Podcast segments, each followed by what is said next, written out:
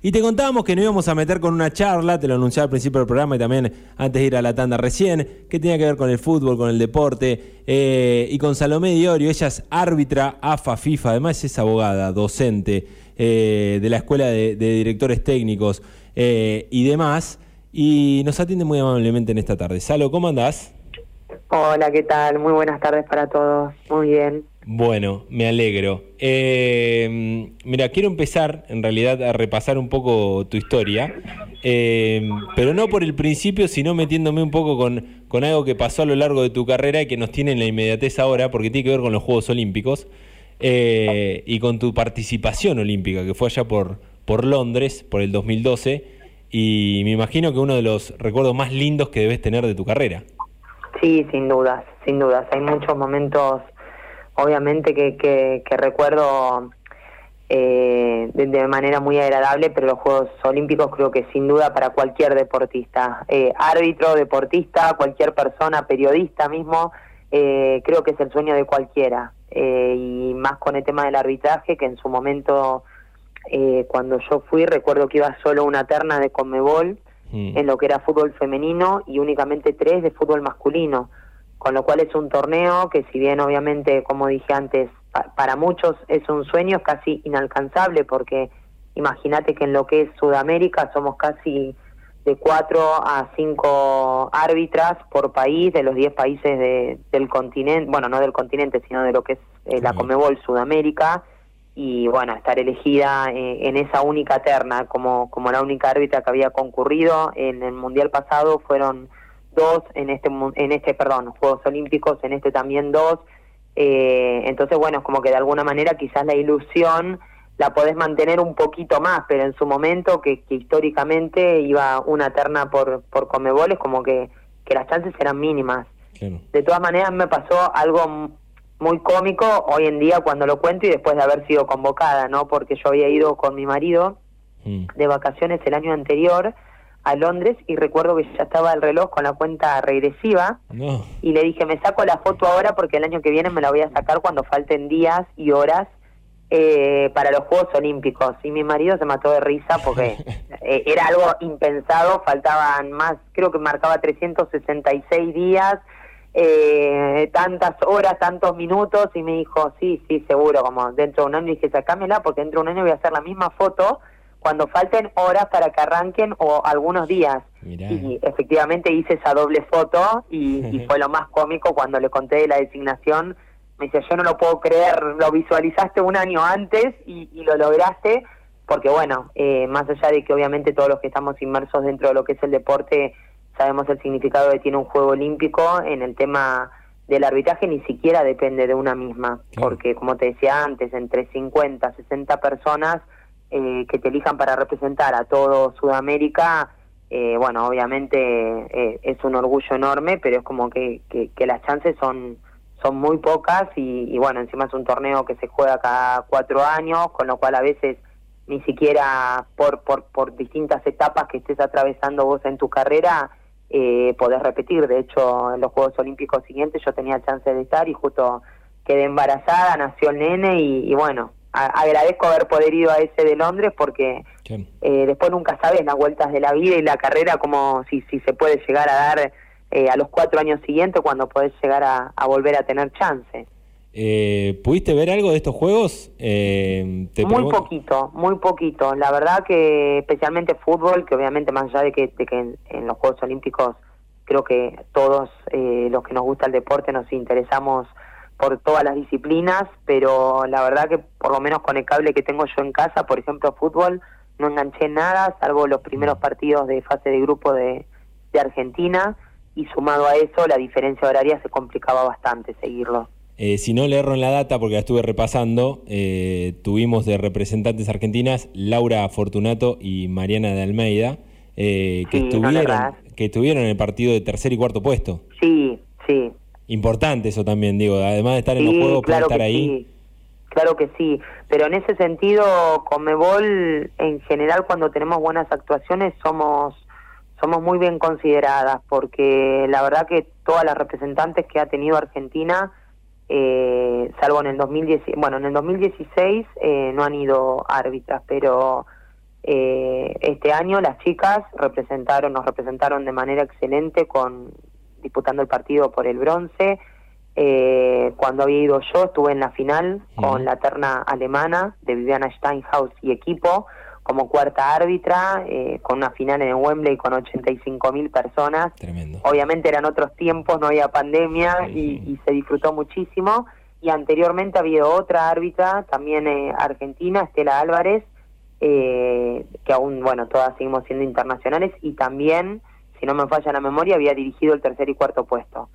Así que en ese sentido, la verdad, tanto Conmebol como AFA pueden sentirse orgullosos de las árbitras que las representan en Juegos Olímpicos y obviamente no lo digo eh, únicamente por mí, sino porque las tres árbitras que hemos ido, eh, la verdad que, que hemos tenido eh, partidos finales y obviamente que nadie está mirando a las árbitras, ¿no? Al momento de, de contemplar las medallas, mm. pero bueno, nosotros sentimos que es una medalla más para Argentina. Y, hay algo como en, el, en, lo general que se dice que un árbitro haya tenido una buena actuación es medio cuando pasa desapercibido, ¿no? Exacto, exacto. lo mejor que les puede pasar. Sí, más hoy en día con el tema del bar es como que, que quizás más allá de que tenés la chance de quizás revertir un error grave o un incidente inadvertido, también de alguna manera te expone un poco más ante un error, porque hay jugadas donde quizás uno o, el periodismo o, las jugadoras se pueden quedar, o jugadores con la duda de si acertaste o no, pero en definitiva queda ahí, terminó el partido y termina ahí con el VAR, más allá de que es una herramienta importantísima y a mi criterio súper beneficiosa para nosotros, eh, obviamente que te expone más ante algún error o, incidente que no has visto y bueno, es como que todo el mundo eh, de alguna manera está observando en, lo que te equivocaste. Eh, pero bueno, en estos Juegos, Olímpicos la verdad que todas las intervenciones que hubo y, lo poco que pude ver de, de, lo que se compartió a través de un grupo que tenemos en Comebol, eh, sirvió muchísimo. Bien, ya, ya le vamos a dedicar un, breve párrafo al bar porque me interesa y sé que estás ahí metido trabajando en eso también.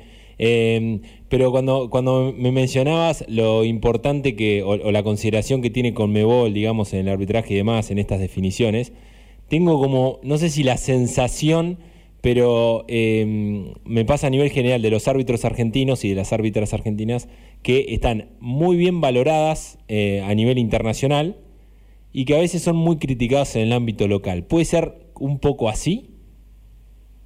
Sí, puede ser. En, realidad nosotros tenemos, yo siempre digo que el mejor entrenamiento que podemos tener es dirigir en nuestro país, claro. al momento de ir a torneos internacionales. Eh, honestamente es muy complicado dirigir en Argentina, hmm. muy. Yo te diría que hasta a nivel sudamericano, eh, a veces los partidos con la trascendencia y la importancia no porque no la, no la tengan a nivel local, pero obviamente que a nivel internacional hay un montón de otras cuestiones en juegos y así todo eh, se dirige de otra manera, no hay, quizás la dinámica es la misma, pero la forma, eh, la conducta de los jugadores, de las jugadoras, la forma en la que se disputa y demás, eh, yo creo que en definitiva afuera nos sirve un montón porque cuando dirigimos los partidos eh, de alguna manera es como que sabemos que tenemos la máxima preparación con, con, con, el nivel, digamos, de situaciones complejas que se nos dan en los partidos de acá, con una competencia, la verdad, importantísima, porque acá no hay partidos, ya te diría que ni siquiera en femenino, que antes quizá los partidos femeninos, cuando no había mucha competencia, había resultados muy abultados y, y bueno, como que decíamos, las árbitras internacionales eh, menos mal que también dirigimos masculino, porque eso es lo que de alguna manera nos prepara a la hora de dirigir selecciones eh, de un grueso calibre, que obviamente eh, cuando dirigís a nivel internacional a una selección como la de Estados Unidos, la de Canadá, la de México, la de Alemania, la de Suecia, son, son selecciones que están a nivel de, de cualquier equipo masculino de acá, es así. Eh, y ahora la verdad es que hasta el fútbol femenino, no sé si ustedes han tenido oportunidad de ver la última final que se jugó, entre Boca y San Lorenzo, que, fue ahora el mes pasado, eh, un partido súper parejo, obviamente después tenés partidos como la final anterior que terminó por goleada y es como que de alguna manera eh, quizás le, quita un poquito el color de una final un partido que termine por goleada. En estos Juegos Olímpicos también se ha dado, obviamente que según eh, los equipos, las selecciones que jueguen a nivel internacional, eh, se puede dar uno u otro resultado, pero pero dirigir en el fútbol argentino te prepara para cualquier partido importante a nivel internacional y yo creo que eh, por una serie, un conjunto de cosas, eh, la forma en la que se juega acá, eh, creo que nada de lo que te pueda pasar en un partido internacional te va a sorprender o te va a agarrar frío de alguna manera. Bien. Eh, entonces, bueno, no no es que quizás no no se valore, sino que acá es como que se protesta mucho, se protesta todo. Mm. Sancionás tiro libre con amarilla y tienen roja, el otro equipo directamente te protesta hasta la falta del tiro libre. Y, y es como que siempre el que se le sanciona a favor quiere más, el que se le sanciona en contra le parece mucho. Y bueno, es como que tenés que lidiar mucho desde, desde lo mental eh, para poder cerrar una buena actuación eh, dentro del campo de juego. Y me parece que esa, esa mezcla o ese condimento de lo físico, lo técnico, sumado a todo lo psicológico que tenés que trabajar en un partido para que más o menos puedas tener un buen control de juego, hace que a nivel internacional, que en general eh, tiene una conducta bastante más correcta que la que se da a nivel nacional, eh, nos permite también a nosotros de alguna manera dirigir mucho más tranquilos, más calmos y, y que quizás hasta hasta nosotros sin darnos cuenta eh, saquemos mejores arbitrajes de los que de los que tenemos acá por cómo se ensucia eh, todo el entorno que tiene que ver con un partido. Claro. Eh, estuviste, bueno, Juegos Olímpicos, hacíamos mención recién, mundiales juveniles y de mayores, sudamericanos de sub-17, sub-20 y mayores también, en Copa América, en Copa Libertadores. Eh, sos árbitra desde 1997. Eh, ¿qué, ¿qué, has visto o, cómo has, si es así, si existe, una evolución? Porque lo que nos estamos encontrando en los últimos años, que si bien parece que falta, eh, vos me hablas de una final muy pareja que hubo entre Boca y San Lorenzo hace poco, pero ¿cómo has vivido los cambios que se han eh, mostrado en el fútbol femenino y también qué le falta?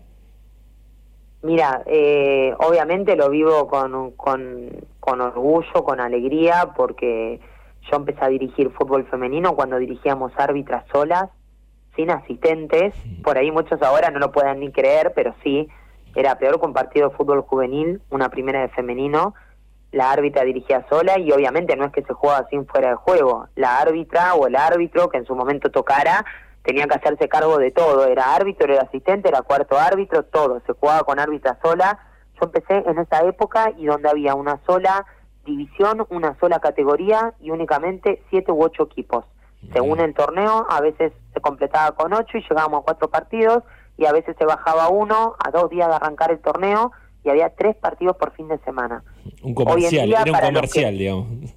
Hoy en día, para los que, tal cual, para los que no lo, no lo saben, tenemos tres categorías, hay primera A, primera B, primera C, y esto sin contar obviamente la cantidad de torneos que hay a nivel eh, provincial, regional, eh, de fútbol femenino, que antiguamente era, era impensado que, en, los alrededores de lo que es eh, el AMBA o, Ciudad de Buenos Aires hubiera equipos que tuvieran competencias eh, oficiales. Y hoy en día tenés las ligas de todas las provincias, e inclusive equipos como ahora que entra eh, un equipo de Córdoba, Rosario Central, que también habiendo ganado varias veces la Copa eh, de Rosario, la Copa Santa Fe, incluso al torneo de AFA y disputa la, la primera división, tenemos división A, B y C, hay un torneo de reserva y en muy corto plazo si no hubiera habido toda esta pandemia que de alguna manera eh, paralizó un poco el proyecto, eh, hay una idea de construir también el fútbol femenino desde las inferiores.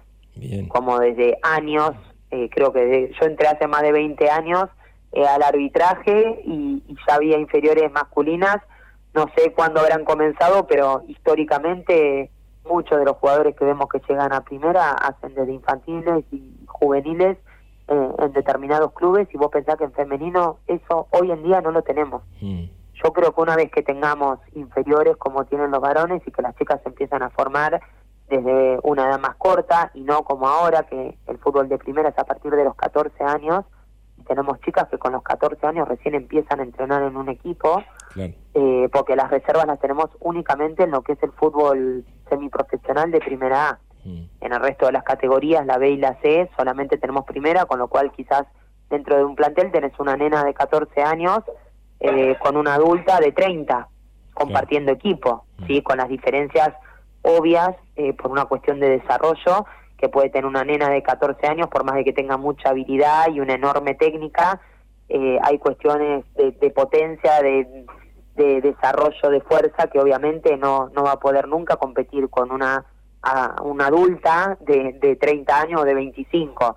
Entonces, bueno, yo creo que eso va a ser fundamental cuando se desarrollen eh, el fútbol infantil, juvenil, no sé si a nivel de competencia oficial, porque tal vez es aspirar a demasiado, ¿no? Pero hay muchas chicas que quieren jugar y realmente no encuentran el ambiente o el entorno donde hacerlo. Eh, hoy en día, bueno, ya hay más clubes de barrio y, y te repito, un montón de ligas en cada provincia del país eh, que tiene fútbol femenino, pero bueno, todavía hay lugares donde quizás las nenas tienen que jugar con los varones porque no tienen oportunidad de formar un equipo femenino y eso de alguna manera también hace que a veces muchas chicas se inhiban. De hecho, yo me volqué al arbitraje porque la única chance que tenía de jugar al fútbol era con varones. En su momento, cuando te, estoy hablando de hace 30 años atrás, 25, no solo que casi no había fútbol femenino, había muy poco.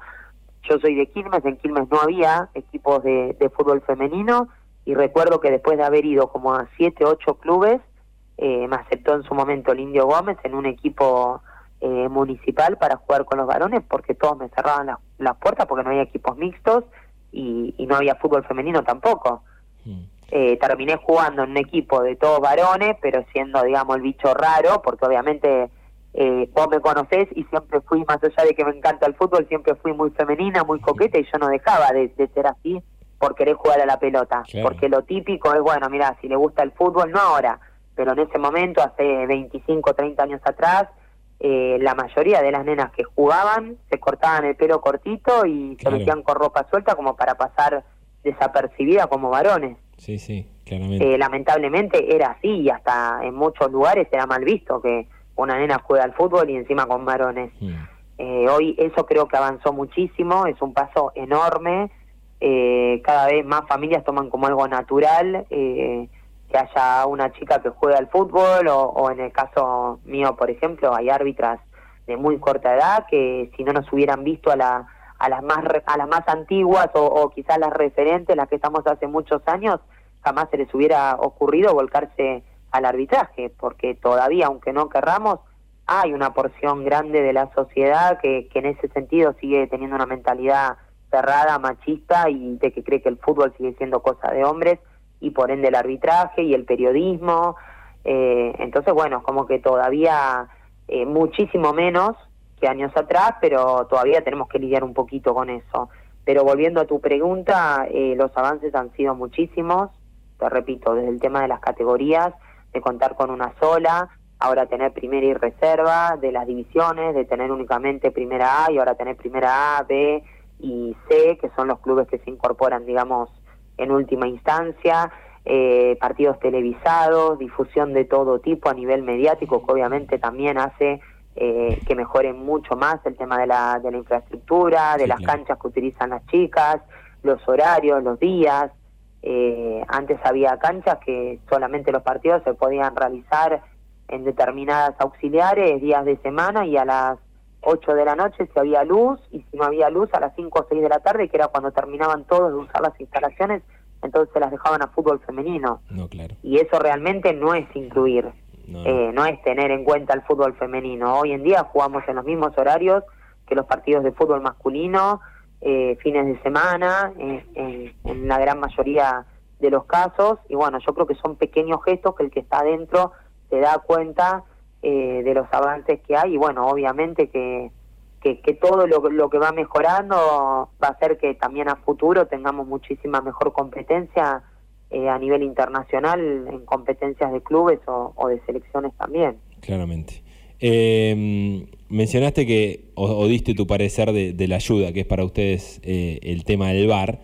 Eh, sé que vienen trabajando o te he visto también en, alguna imagen que has subido también en redes sociales y sé que desde AFA se está intentando eh, que llegue a Argentina, ¿no? Porque estamos todavía sin bar en, las ligas locales. Eh, y también tuvimos algunos partidos, acá voy a sacar un poquito el, lado del hincha, que tuvimos, tuvimos algunos problemas, inconvenientes con, el VAR. Eh, ¿Cómo lo ves o cómo se está trabajando en, en Argentina con, con, respecto a esto? ¿Ves lejos que, se puede implementar o ya vienen eh, avanzando bastante con sistema y demás? Porque imagino que es algo que, como dijiste vos, llegó para sumar y que debe ser también muy particular poder seguir un partido estando como árbitra de VAR. Sí, sí, el estrés que se vive en la cabina yo creo que nadie lo entiende hasta que eh, está ahí viéndolo y, bueno, en nuestro caso teniendo eh, la fortuna de, poder hacerlo. En Argentina vinimos trabajando desde el 2019 con el tema del bar, quizás mucha gente no lo sabe, pero el hecho de ser árbitro no te habilita a ser árbitro bar, sino que es como que tenés que volver a hacer el curso. Es una capacitación donde la homologación llega directamente desde la FIFA. Mm el IFAB, que es el International Football Association Board, que es el departamento que tiene a su cargo todo lo que tiene que ver con, con las modificaciones de las reglas de juego, la implementación eh, de los sistemas de tecnología, el Goal Line Technology, que es el relojito que marca el gol o no gol, en este caso el VAR, eh, tiene un programa especial de capacitación y los árbitros que, tuvimos la fortuna de ser elegidos, en mi caso también volviendo a la conversación eh, de hace un ratito. Primero tuve la chance a nivel internacional, ya que Comebol eh, me invitó al primer eh, a la primer curso de capacitación que se hizo para árbitros y árbitras de Sudamérica, donde solamente invitaron a cinco árbitras y cinco asistentes de, de lo que es América del Sur y tuve tuve la fortuna de poder ir en diciembre de 2019 bueno, de alguna manera fue mi primer acercamiento con la herramienta, lo hicimos ahí en la sede de Comebol, donde ya están instaladas las cabinas, donde inclusive se han hecho muchos partidos de bar, eh, quizá la gente no lo sabe, pero bueno, hay, hay dos formas de implementar el bar, hay un sistema centralizado y uno descentralizado. El centralizado es cuando desde un solo lugar, como sería el caso a futuro de Argentina, se realizan todos los partidos, como fue por ejemplo en el Mundial de Rusia, que todas las cabinas estaban en Moscú, por más de que hubiera distintas sedes, todo se operaba lo que tenía que ver con el bar desde Moscú.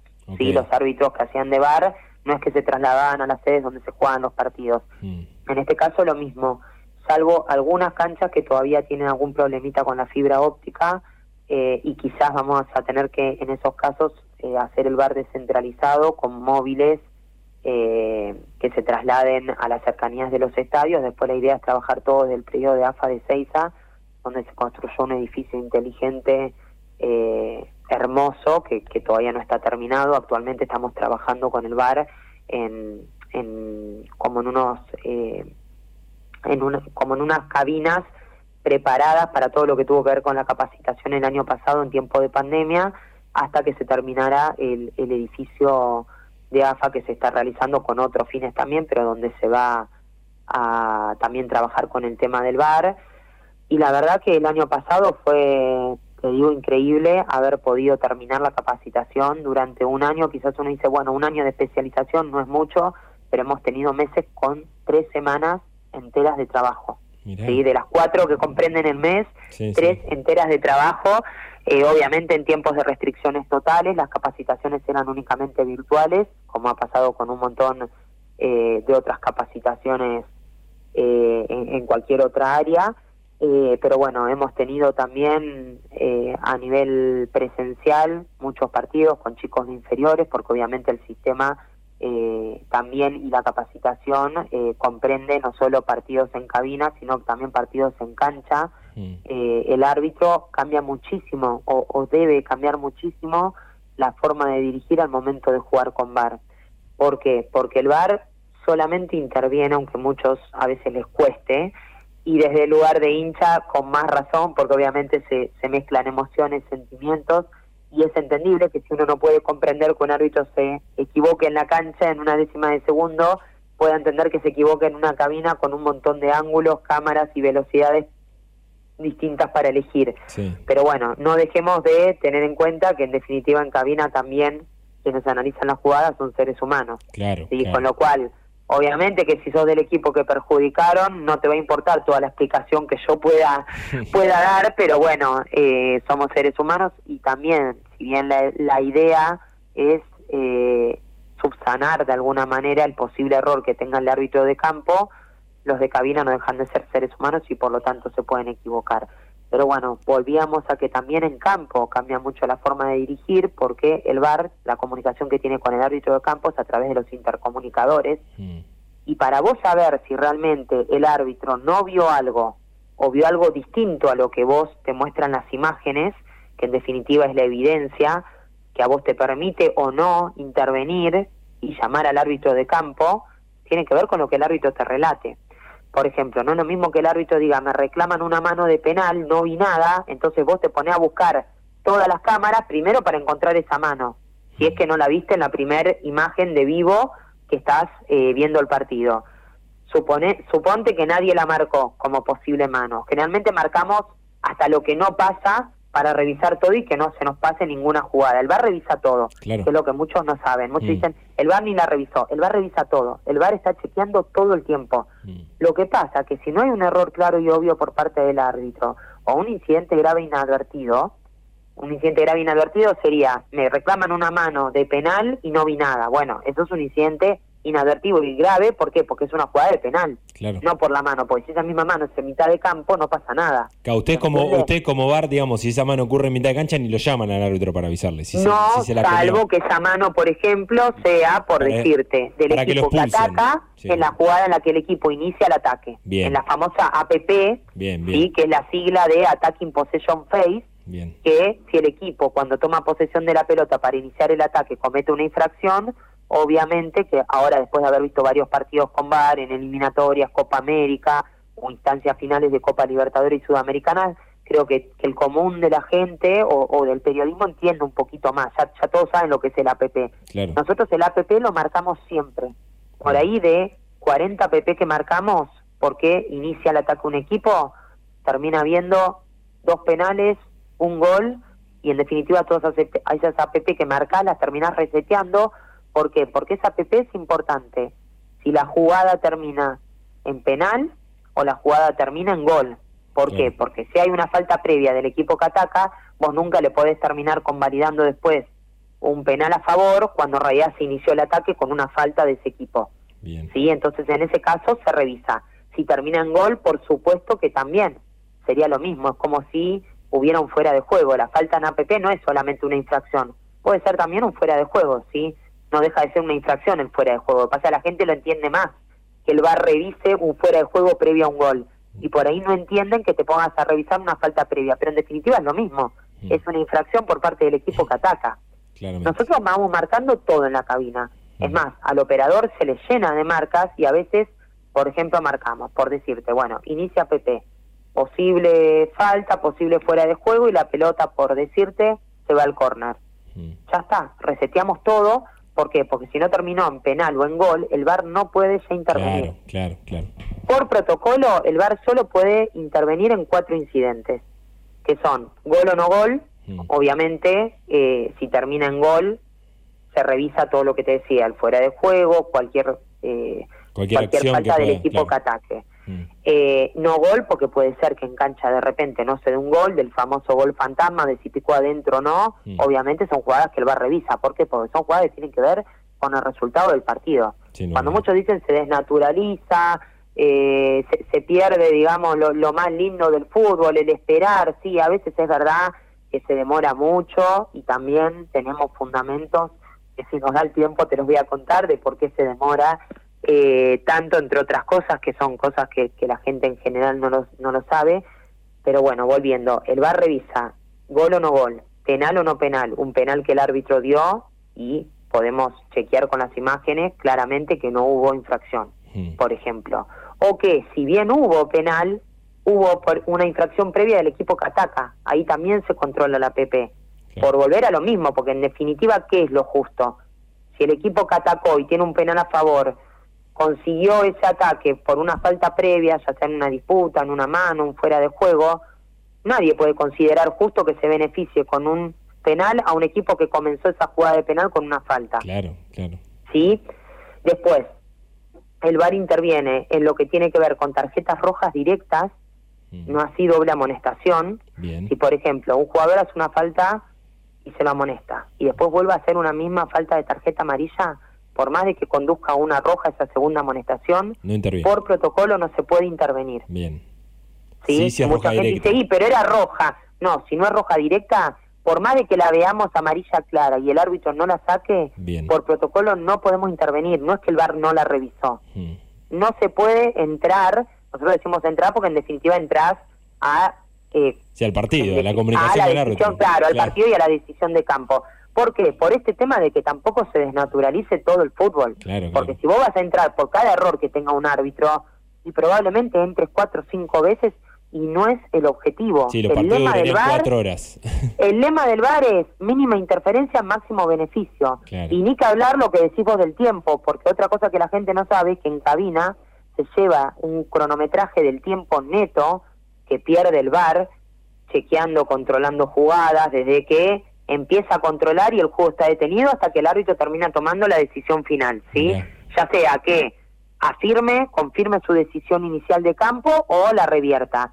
Todo eso se cronometra y cuando hay que marcar la adición, lo primero que hace el árbitro de campo es decir cuánto tiempo tengo en cabina. Mm. Ponele a los 43, 43 y medio, generalmente nosotros ya por intercomunicador eh, hablamos con nuestros asistentes y el cuarto sin bar, bueno, ¿cuánto les parece? Hubo ¿Cuántos cambios hubo? Le decía el cuarto. Y mira, hubo cuatro interrupciones, entró dos veces el médico, bueno, el árbitro más o menos, obviamente que es una cuestión mental, no es que tenemos determinado para tantos goles, para tanto, tiene que ver muchas veces también de, de cómo venga el resultado del partido. Mm. Si un partido que va 6 a 0 no vas a dar, Claro. si de repente tuviste un montón de interrupciones, no vas a terminar dando 6, 7 minutos, cuando es obvio que con un partido con goleada nadie quiere seguir jugando mucho más de los 90, Le, ¿no? hace- le haces un favor al que va en cero. Si lo terminás, le haces un favor al que va en cero. Claro, tal cual, pero bueno, a lo que voy es que ahora el árbitro que dirige con VAR eh, tiene que decir primero cuánto tiempo tiene de cabina. Mm. Suponete que fueron 3, 4, 5 minutos, de ahí lo que se tiene que adicionar en campo. Claro. Que de hecho vemos en partidos donde el VAR interviene que hemos tenido adición de 10, 11, 12, Sí, 13 sí. minutos. Claro. Que de repente nos espantamos, pero ¿por qué? Porque si el VAR demoró mucho en alguna jugada, porque fue compleja, porque no encontró los ángulos, lo que fuera, Mm. eh, eso es tiempo neto que se cuenta en cabina y el árbitro tiene obligación de recuperar todo ese tiempo que se pierde. Claro. Entonces también eh, a eso apunta no solo a no parar todo el tiempo el partido por cuestiones que no sean relevantes para el resultado del partido, sino también por un tema de cronometraje. Y por último, eh, dijimos gol o no gol, penal no penal, tarjeta roja directo y por último cuando hay una confusión de identidad. en Ah, este ok. caso sí, para rojas o amarillas, Bien. por ejemplo, el árbitro, no sé, eh, da una ventaja, la falta le hizo el 5 y el árbitro amonesta el 8. Claro. ¿sí? Porque vio mal el número, porque se equivocó, porque de repente fueron los dos y no sabe bien cuál fue el que efectivamente hizo la infracción. Muchas veces pasa eso, ¿sí? Mm. Cuando están muchos involucrados en una jugada. En ese caso sí, ya sea en, por una amarilla o una roja, donde el VAR puede intervenir. Bien. Todo el resto de jugadas que se puedan plantear en un partido que no tengan que ver con estos cuatro incidentes que marca el protocolo, no se puede intervenir.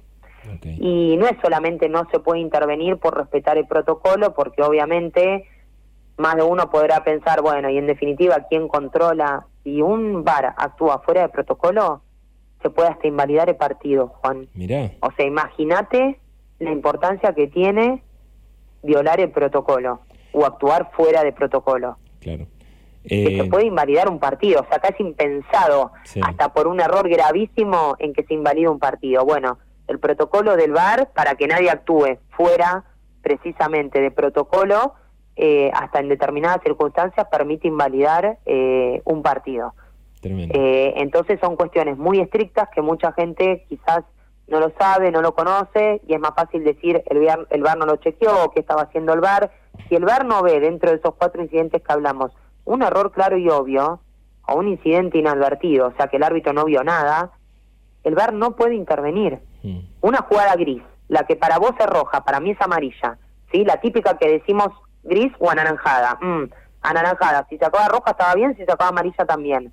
Hay que apoyar la decisión de campo. Claro, claro. ¿sí? Claro. Mínima interferencia, máximo beneficio. Obviamente, si el árbitro, vos ves un golpe de puño en la cara de un jugador al otro y el árbitro dice, no, apenas lo rozó y saca Amarilla. Ahí ahí sí. hay un error claro y obvio, lo vas a llamar, la decisión final siempre igual termina siendo del árbitro de campo, Mm. que muchos también eso no lo entienden y dicen, el VAR le cobró el penal, el VAR No, el VAR lo convoca y le sugiere ver una posible roja, un posible penal, una posible falta, ¿sí? En la APP de ataque, pero el que decide siempre es el árbitro de campo. Bien, bien. Que es otro tema que muchos no saben.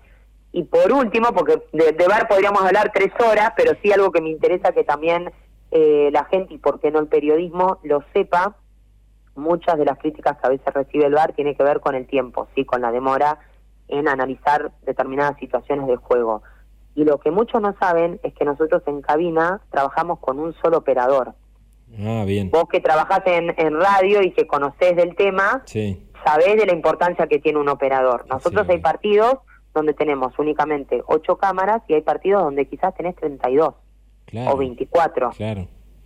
Imagínate que mientras la televisión tiene un operador por cada cámara, en Mm. partidos donde tenés 24 cámaras, tenés 24 operadores, en cabina tenemos uno solo. Hmm. Y Sí, vos como máximo, el, el- la pantalla, el televisor que tenés en cabina lo podés dividir en cuatro. ¿Sí? Suponete, tenés, eh, por decirte, la, la cámara de atrás de un arco, la cámara de atrás del otro, según el sector del campo de juego, vos sabés qué números de cámara tenés que pedir. Pero a veces una infracción, ¿cuántas veces vemos que en la tele, recién en la tercera o cuarta Sí, toma, sí, efectivamente vemos si hubo o no un empujón, si hubo o no un contacto de la pelota con, con la mano o el brazo del jugador. Sí, a veces lo tenemos que ver en la tercera o cuarta repetición. Claro. Bueno, el VAR tiene un solo operador que le puede ir mostrando esas distintas imágenes de una misma jugada. Mientras que en la tele, cada cámara tiene un operador, con lo cual es fácil. Por ejemplo, no sé, 24 cámaras.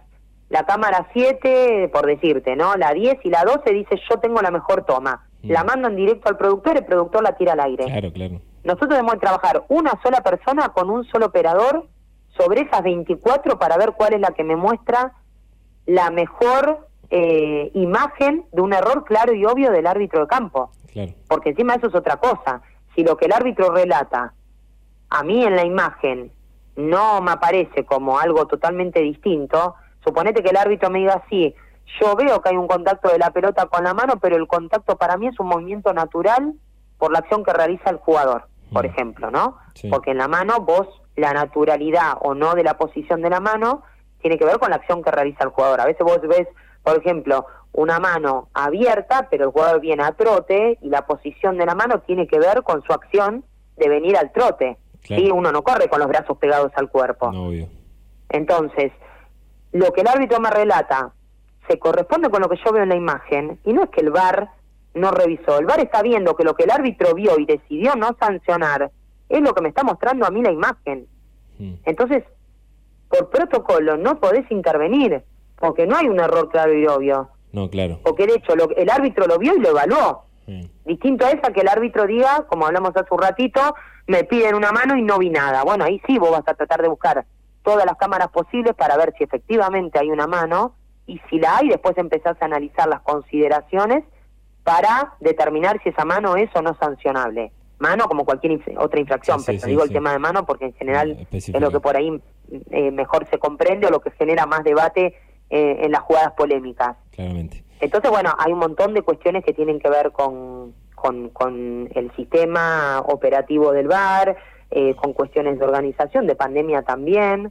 Eh, cuando empezamos nosotros a trabajar con el VAR, éramos tres personas, era el VAR, AVAR 1 y AVAR 2, que el AVAR 2 es un asistente, Sí. y obviamente que un asistente tiene mucho más aceitado cuestiones, por ejemplo, de fuera de juego, que un Claro. árbitro, y Claro, actualmente claro. trabajamos de a dos, árbit- dos árbitros, que uno es el VAR y el otro la VAR, que es el que en definitiva es asistente del VAR. Mm. Cuando el VAR se mete a analizar una jugada, es el que sigue con el vivo. Es, Entonces, es- bueno, es yo creo es que de un a mundo poquito- aparte. Es totalmente distinto y te digo que por algo se requiere una capacitación extra y hasta un título extra, como te dije antes, no es que cualquiera que es árbitro puede ir, meterse en una cabina y hacer de bar. Tuvimos que capacitarnos mucho más alre- alrededor de un año y lo seguimos haciendo. Bien. Lo que mucha gente no sabe ahora es que nosotros estamos actuando con el bar. Claro. Se llama bar offline porque obviamente no tenemos comunicación con el campo porque el sistema todavía eh, no está aprobado para utilizarlo en el país, pero nosotros todos los fines de semana estamos haciendo el bar de, casi la mayoría de los partidos que hay de liga profesional, eh, offline, pero trabajamos como si estuviéramos actuando con el árbitro de campo, después tenemos obviamente eh, reuniones con los árbitros de campo para, para decirles qué jugadas analizamos, qué jugadas no, para cuál lo hubiéramos llamado, eh, donde realmente hay un, un, ida y vuelta constante, que donde seguimos aprendiendo todos los días, porque no es que, que porque te sabes el protocolo de memoria y hiciste la capacitación, ya está,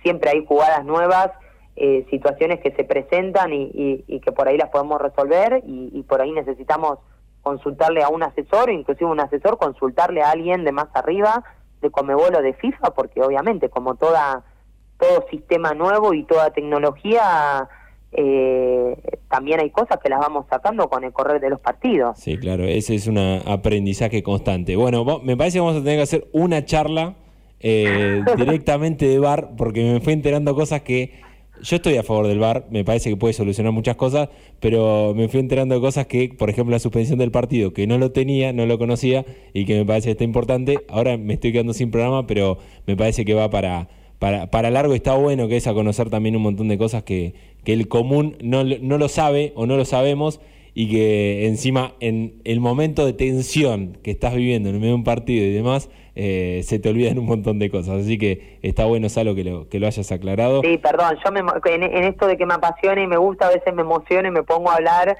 No, pero, eh, bueno, creo que son cosas que también está bueno que, que la gente se entere porque se habla mucho y a veces sin total conocimiento de causa yo sé que nunca, o sea, eh, es, muy el, árbitro siempre es el chivo expiatorio y es muy difícil que, que alguien tal vez se ponga en la piel del árbitro, pero sí está bueno explicar un poquito más para que a veces se entienda eh, el porqué de las demoras o el porqué de intervenir o no en determinadas jugadas. Mm. Eh, y bueno, creo que como tema nuevo, innovador eh, en nuestro fútbol, está bueno que, que se hable un poquito de esto y, que se desmitifique también un poco el tema de ah, el bar, el bar, el bar, y, digamos que, que, lo notemos, que sepamos cómo cómo funciona y, cómo opera y, quizás hay cuestiones o situaciones que se va a comprender mucho más por qué intervino o por qué no intervino el VAR eh, si se conoce un poco más acerca del protocolo. Claramente. Salvo, te agradezco mucho la comunicación en esta tarde. La verdad fuiste muy clara y, si seguimos esa pasión que, tenés por esto. Eh, y nada, estuvo buenísimo. Te agradezco mucho de verdad. No, Juan, muchas gracias a vos y a tu disposición siempre para cuando cuando quieran hacer eh, alguna entrevista. Dale, muchas gracias. Te mando un saludo grande y saludo grande a la familia. Gracias, igualmente. Chao, chao. Pasaba Salomé Diorio en esta tarde de sábado hablando un poco de árbitra, de árbitros, de, reglas de fútbol, eh, metiéndonos muchos en el bar y también de la actualidad del fútbol argentino eh, femenino, sobre todo, que también es importante.